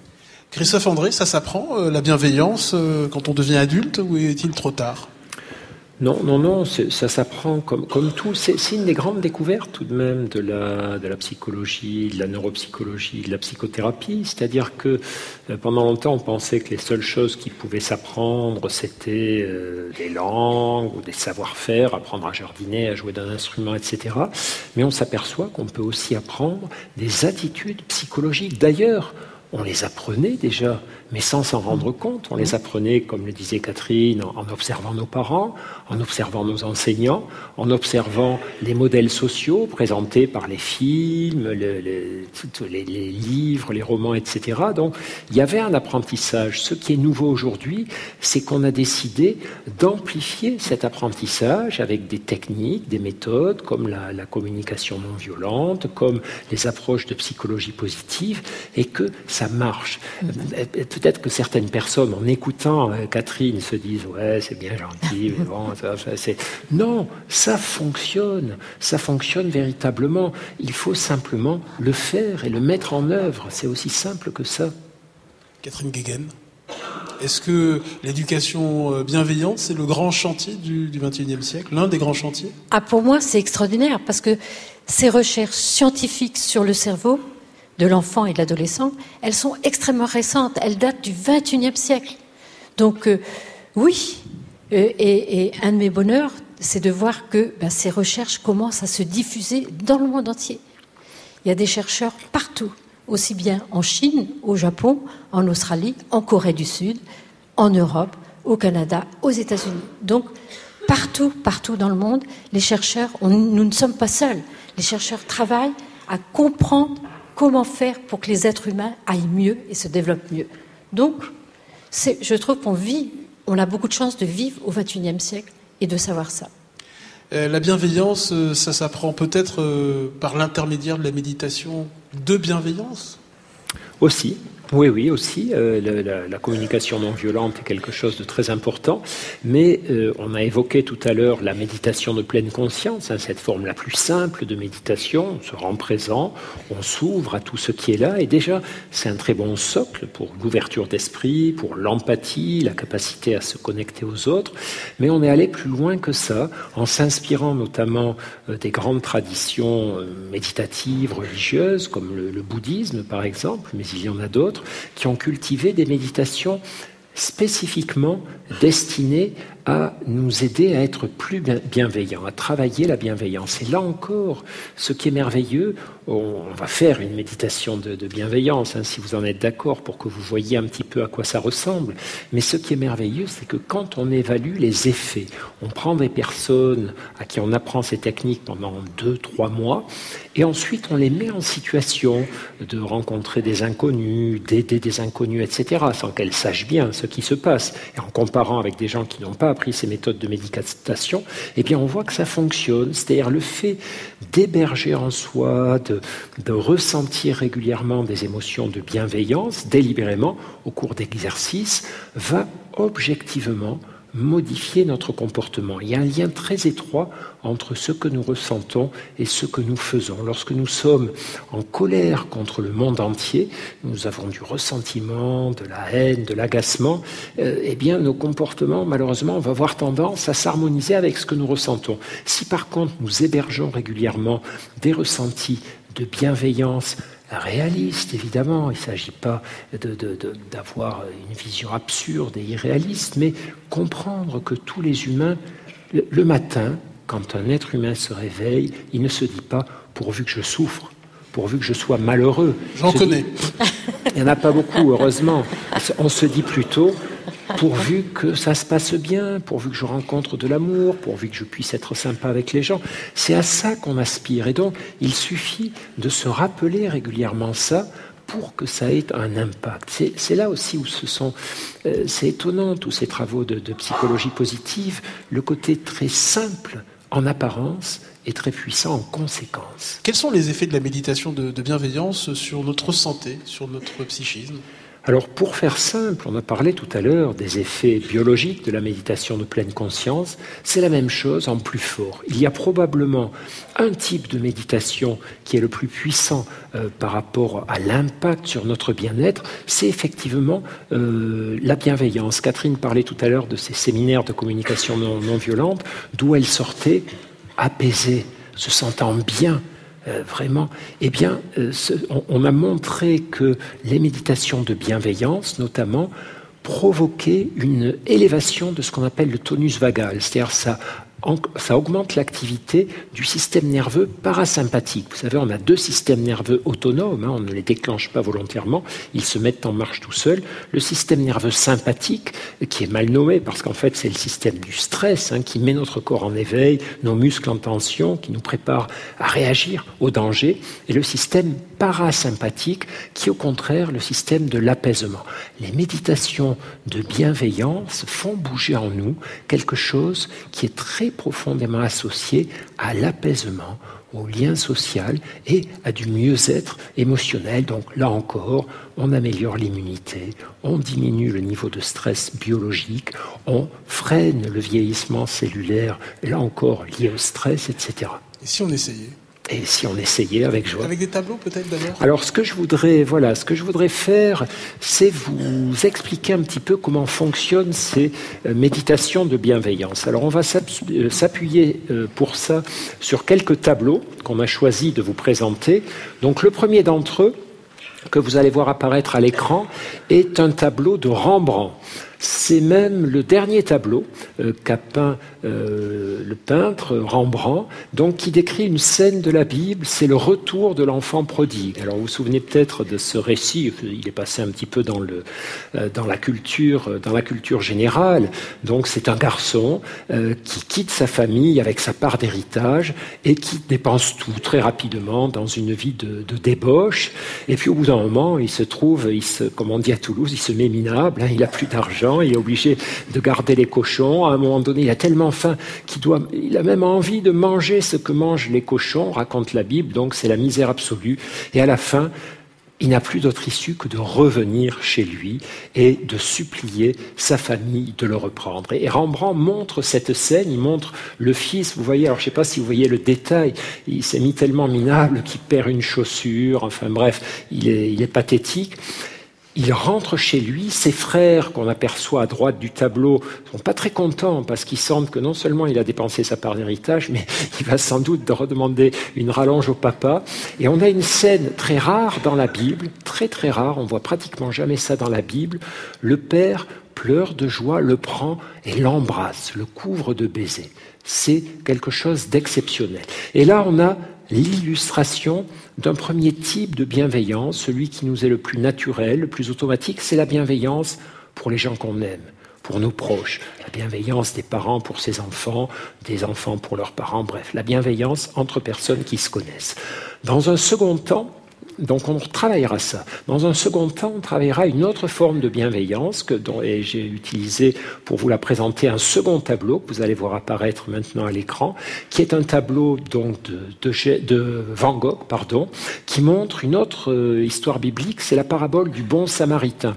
C'est une parabole de Jésus qui raconte comment un voyageur qui traverse une contrée très dangereuse se fait agresser par des bandits qui le laissent pour mort dans le fossé, qui s'en vont. Et un homme, un samaritain qui était considéré à l'époque par les juifs de l'époque comme un impie, moins que rien, voit cet homme qu'il ne connaît pas dans le fossé, s'arrête, le ramasse, l'apporte à l'auberge euh, un peu plus loin sur la route, donne de l'argent à l'aubergiste pour qu'il euh, s'occupe de lui, qu'il lui donne un lit à manger et disparaît. Il fait le bien de façon anonyme à une personne qu'il ne connaît pas. C'est la deuxième forme de bienveillance, une extension de la bienveillance, non pas seulement aux personnes que nous connaissons et que nous aimons, mais à l'ensemble du genre humain. Et puis, il y a une troisième étape qu'il ne faut pas oublier, et on va regarder pour cela un troisième tableau, qui est un tableau de Véronèse euh, qui s'appelle La Belle Nani, euh, qui est euh, un portrait de Véronèse. Il n'a pas peint beaucoup de portraits féminins. Véronèse, c'est une très belle dame vénitienne du XVIIe siècle, dont le visage est empreint de douceur. Elle n'a rien de pédant ni d'orgueilleux, malgré son très bel habit, dont la main droite esquisse un geste vers elle-même, vers son cœur, très délicat. Et j'ai choisi ce tableau pour insister sur un point très important également de la bienveillance, la bienveillance envers soi-même. Alors nous allons revoir ces trois étapes au travers de l'exercice que je vous propose maintenant. Donc, si vous voulez bien, et si ça vous intéresse, comme, comme tout à l'heure, je vous propose de poser les pieds à plat, de choisir une posture dans laquelle vous vous sentez confortable, de redresser légèrement votre nuque et votre dos, d'ouvrir vos épaules. Les yeux sont ouverts ou fermés. Et nous allons commencer à nous rendre présents à nous-mêmes et à notre environnement. Nous allons commencer par observer dans quel état nous nous trouvons maintenant, de quelle manière notre corps respire, ce que nous ressentons dans notre corps,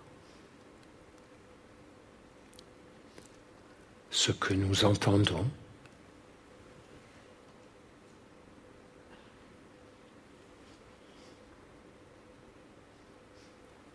Et chaque fois que nous nous apercevons que notre esprit est parti ailleurs, que nous avons commencé à réfléchir, à penser à telle ou telle chose, nous l'acceptons tranquillement et nous revenons à la conscience de notre respiration, de notre corps et des sons qui nous environnent.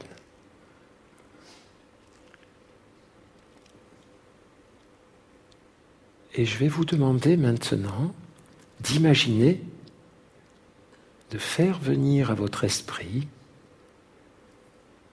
le visage ou la présence de quelqu'un que vous aimez bien, de quelqu'un pour qui vous éprouvez de l'affection, de l'amour, de l'amitié, de la tendresse, de la bienveillance. Et une personne, cette personne, en éprouve également pour vous. Donc je vous demande de prendre le temps d'amener l'image et la présence de cette personne à votre esprit, d'observer comment votre corps réagit à cette présence bienveillante.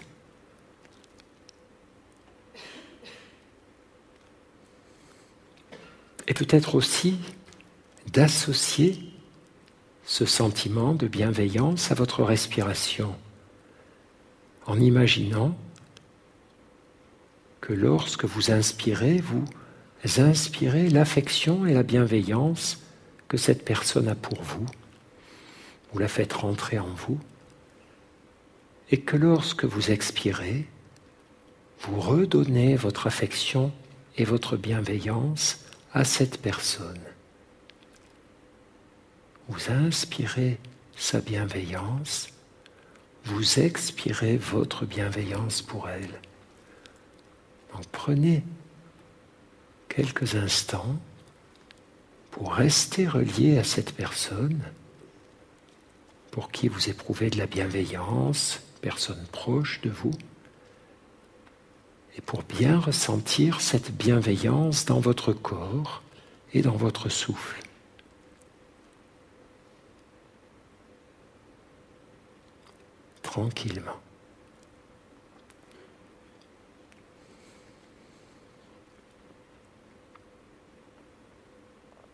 Vous pouvez prendre le temps aussi de souhaiter tout le bien possible à cette personne, finalement. Vous lui souhaitez d'être aussi heureuse et aussi sereine que possible. Souhaitez que la vie lui apporte le plus possible de belles choses. Et sans doute souhaite-t-elle la même chose pour vous.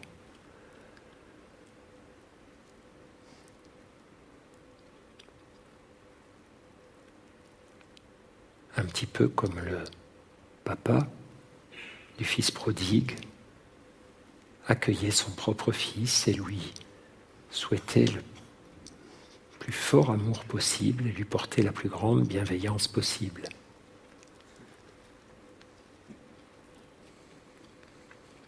Je vous propose d'élargir encore ce sentiment de bienveillance à d'autres personnes peut-être d'autres proches que vous aimez, d'autres membres de votre famille, et là encore, en imaginant leur présence, en inspirant l'affection qu'ils ont pour vous, en expirant celle que vous avez pour eux, en faisant circuler cette affection d'eux à vous, en observant dans votre corps ce que ça vous fait de prendre conscience de cette affection, de cette bienveillance qui vous relie. Et en prenant le temps de leur souhaiter tout le bien possible. De tout cœur, vous souhaitez qu'il leur arrive le plus grand nombre de bonnes choses possibles.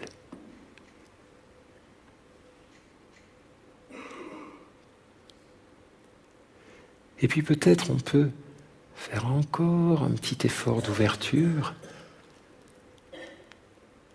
et nous relier à toutes les personnes présentes dans chacune des salles où nous nous trouvons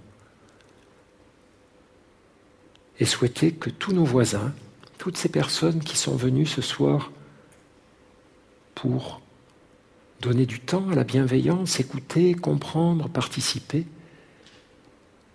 en nous reliant à elles, en inspirant leur bienveillance et en leur redonnant la nôtre à l'expiration.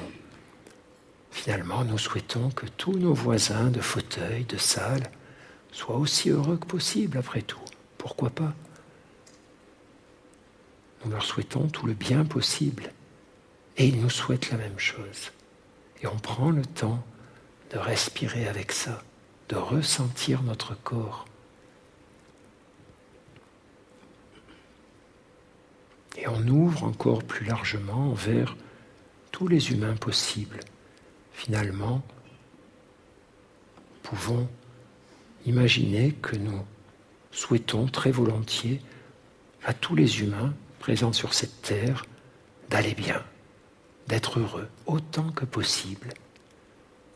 Et nous pouvons imaginer aussi que beaucoup d'entre eux nous veulent du bien, sont prêts à nous aider si besoin était. Nous inspirons toute cette bienveillance et nous la redonnons en expirant. Et puis, pour terminer, on ne s'oublie pas soi-même et on s'accorde aussi de la bienveillance. Parfois, on est très dur avec soi-même, très exigeant, on se met trop la pression. C'est parfois nécessaire, mais souvent, c'est important aussi de vouloir du bien pour soi-même, d'être bienveillant avec soi-même, pas complaisant, bienveillant respectueux avec soi-même. Et on prend le temps de bien respirer dans ce sentiment de bienveillance pour nous-mêmes, d'observer, là encore, l'état de notre corps à chaque inspiration, à chaque expiration.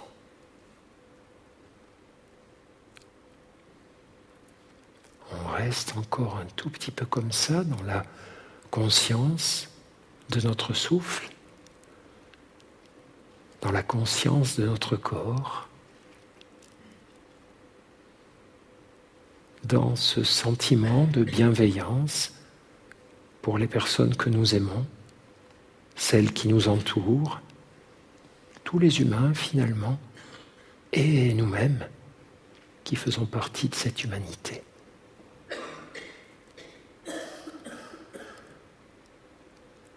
Voilà, on pourrait rester encore un petit peu comme ça, ça nous ferait beaucoup de bien, mais on va continuer de parler ensemble de bienveillance. Merci beaucoup.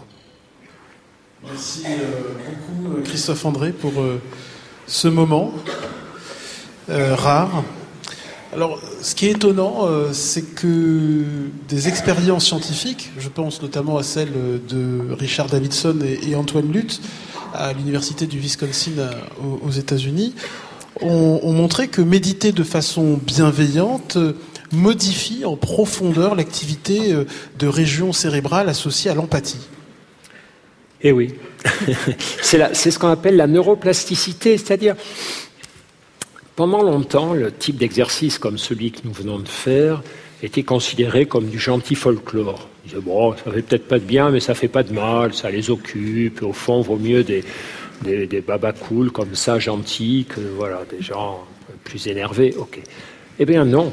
Euh, une des grandes révolutions qui a eu lieu en matière de méditation notamment, mais ça a été vrai pour l'ensemble des changements psychologiques, pour la psychothérapie, c'est que depuis quelques décennies, nous disposons d'outils, ce qu'on appelle la neuroimagerie, qui permettent d'observer le fonctionnement du cerveau. Catherine en parlait tout à l'heure, et, on montre que ce type d'exercice, alors un peu plus long, euh, un peu plus prolongé, un peu plus répété surtout, une fois euh, cinq minutes évidemment ça ne suffit pas, mais ce type d'exercice modifie tranquillement, régulièrement, nos structures cérébrales. Chez les méditants très expérimentés, des gens comme Mathieu Ricard ou les moines euh, tibétains, les moines bouddhistes qui ont des dizaines de milliers d'heures au compteur de méditation, ça fait beaucoup beaucoup de temps, on voit des modifications très nettes, très spectaculaires, notamment au niveau des rythmes cérébraux, euh, des rythmes gamma effectivement, qui signent des activités de synthèse cérébrale où toutes les zones de notre cerveau se mettent à, dialoguer euh, ensemble, où les zones du cerveau émotionnel effectivement sont beaucoup mieux interconnectés euh, que les, euh, avec les zones du cortex préfrontal, donc qui aident à réguler les excès d'émotion. Donc c'est vraiment euh, quelque chose de, très réconfortant sur la pertinence de ces efforts. Alors il nous reste euh, une poignée de, minutes. Comment dès ce soir, dès demain matin, euh, mettre un peu plus de bienveillance dans sa vie quotidienne? Je dois répondre. c'est ne pas avoir peur de faire des trucs simples. Par exemple, ce soir, en allant nous coucher, au moment où on va s'endormir, repenser à deux, trois petites scènes de la journée qui euh, nous ont permis de vivre, de nous nourrir de la bienveillance des autres. C'est-à-dire se dire au fond aujourd'hui, qui a été gentil avec moi? Qui a été sympa avec moi? Mais pas forcément des choses miraculeuses. Qui m'a souri qui m'a prêté attention et intérêt, qui m'a réconforté, qui m'a aidé, qui... voilà se souvenir de ça, au lieu de se souvenir des soucis, des stress, des agacements, euh, prendre le temps de se souvenir de ça et s'en réjouir. Faire ça régulièrement, c'est-à-dire ouvrir nos yeux sur ce qu'on appelait tout à l'heure la banalité du bien. C'est beaucoup plus fréquent que nous ne le pensons. On peut aussi dans la journée prendre le temps non pas d'attendre le soir, mais de se réjouir sur le moment finalement. Quand nous vivons des instants agréables, intérieurement se dire c'est cool quand la vie est comme ça, quand je suis avec quelqu'un de sympa, qui se remet en question, qui écoute mes conseils ou qui m'en donne. Prendre le temps de savourer ces trucs-là à l'instant où ils nous arrivent. Et là encore, c'est pas du tout bêtassou, c'est extrêmement intelligent. Bêtassou, c'est un, mot du sud-ouest, notre cher sud-ouest. Je salue d'ailleurs nos amis de Toulouse-Fenouillet qui nous regardent là, en ce moment. Hein. Et puis il y a un troisième point, alors là aussi, ça fait un peu archaïque, un peu désuet. C'est ce que les boycouts appelaient autrefois les BA, les bonnes actions. Faire le bien autour de soi. Mais là encore, mon épouse, par exemple, chaque fois qu'elle voit un piéton euh, hésiter sur le trottoir à traverser, elle freine, elle s'arrête, elle lui fait un grand sourire, elle lui dit de passer. Et le nombre de fois où les gens sont contents, font un petit merci. Et, elle se dit, en, voilà un qui n'a pas essayé de m'écraser. Ben, je vous jure, Ali, c'est un truc réconfortant sur l'humanité. C'est-à-dire un tout petit instant de respect, de fraternité, et un moment où on se dit, ben, ce piéton, aujourd'hui, il a vu un autre humain bienveillant gratuitement avec lui, même si le feu piéton était au rouge, même s'il n'y avait pas de passage clouté, il est là, je m'arrête, je lui fais signe de passer avec le sourire. Qu'est-ce que j'en ai à faire de perdre 30 secondes à laisser passer ce piéton? Ramasser ses crottes de chien.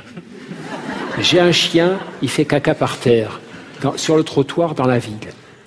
Si je ne ramasse pas, c'est un acte de malveillance pour les autres passants, pour les balayeurs qui vont devoir ramasser quand je ramasse, c'est un acte de bienveillance pour les autres et pour les, balayeurs des rues. Et moi, quand je vois quelqu'un ramasser les crottes de chien, je me précipite vers lui pour lui dire qu'il est génial. Mais oui, c'est ça la bienveillance. C'est Il va falloir consulter, Christophe. c'est je fais exprès de choisir des exemples comme ça parce que souvent les gens se disent être bienveillants, c'est voilà, je secours un SDF, je l'amène chez moi, je... C'est génial de faire ça, mais ça commence aussi par des toutes petites choses. N'allez pas, une fois de plus, c'est ce qu'on disait au tout début, on n'a pas de besoin de devenir un saint tout de suite. Soyons déjà, soyons déjà des gens sympas et respectueux des autres. Ça sera sympa pour l'humanité. Rachida Brakni, au quotidien, au quotidien, alors je, ne vais pas, euh, je ne me précipite pas vers euh, les personnes qui ramassent des crottes de chien. En revanche, c'est un sourire, la politesse, d'ailleurs, on pourrait aussi l'associer à, la bienveillance, mais euh, avoir un regard, une attention euh, pour la personne et pas juste répondre de façon mécanique, dire bonjour de façon mécanique. L'attention? Oui, regarder l'autre dans les yeux et lui dire bonjour mmh. et lui dire merci. Voilà, et prendre le temps de recevoir le regard que je lui ai donné et qu'est-ce qui me renvoie comme regard.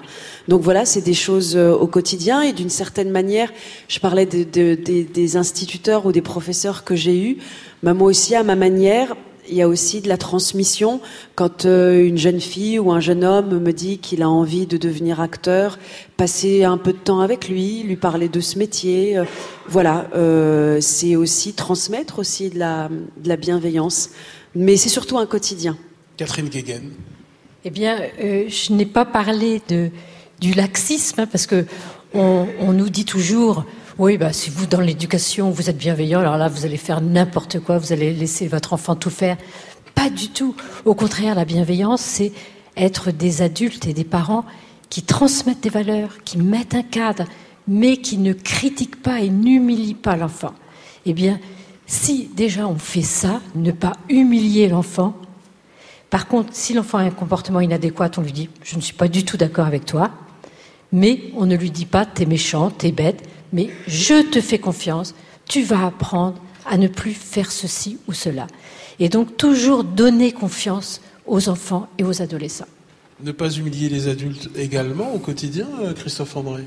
Ah ben, L'humiliation, c'est un des rares trucs qui me rend méchant. Euh, c'est-à-dire, ça, ça, voir une personne humaine en humilier une autre, c'est insupportable. C'est insupportable. Et on n'a même pas besoin de dire humilier inutilement, c'est humilier tout court. De quel droit on va rabaisser quelqu'un sous le regard des autres? Enfin, Quelle est cette espèce de, méchanceté, de turpitude?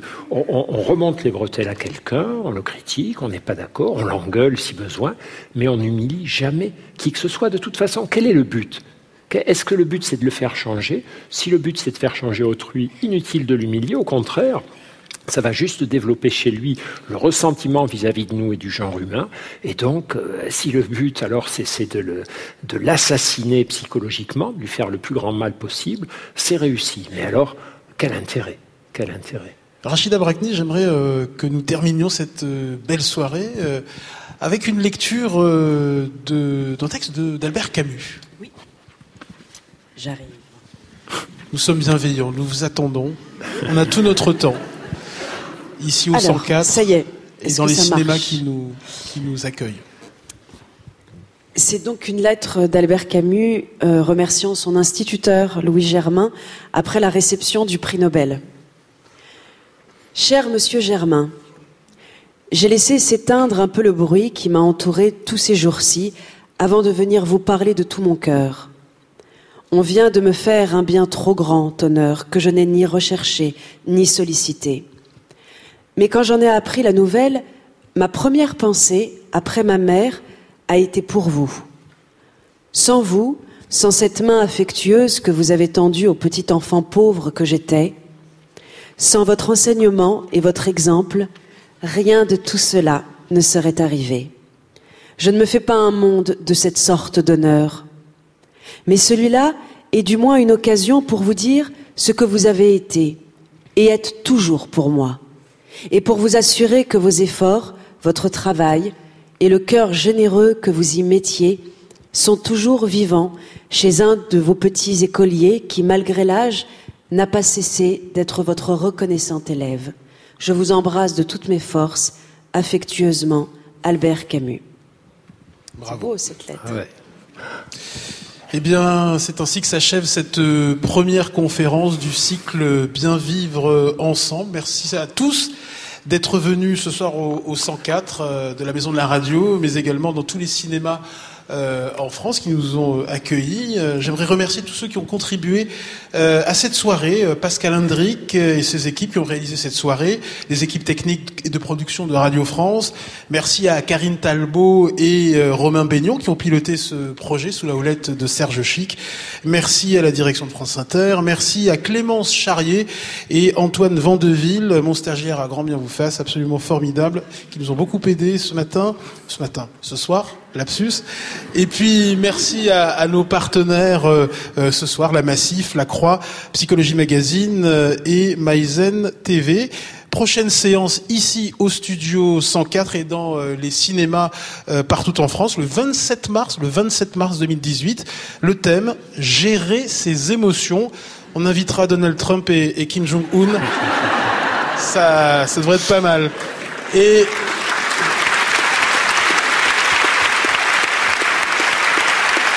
J'aimerais remercier Catherine Guéguin. Euh, merci beaucoup d'être venue. Merci Rachida Brakni d'avoir joué le jeu.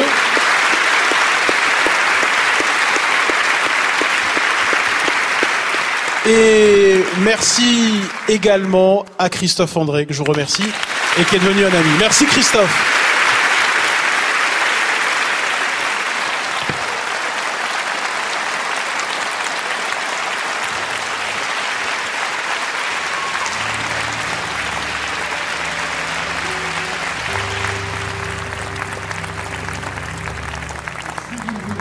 Euh, Christophe André, dédicace certains de ses livres. Merci beaucoup et bonne nuit à vous.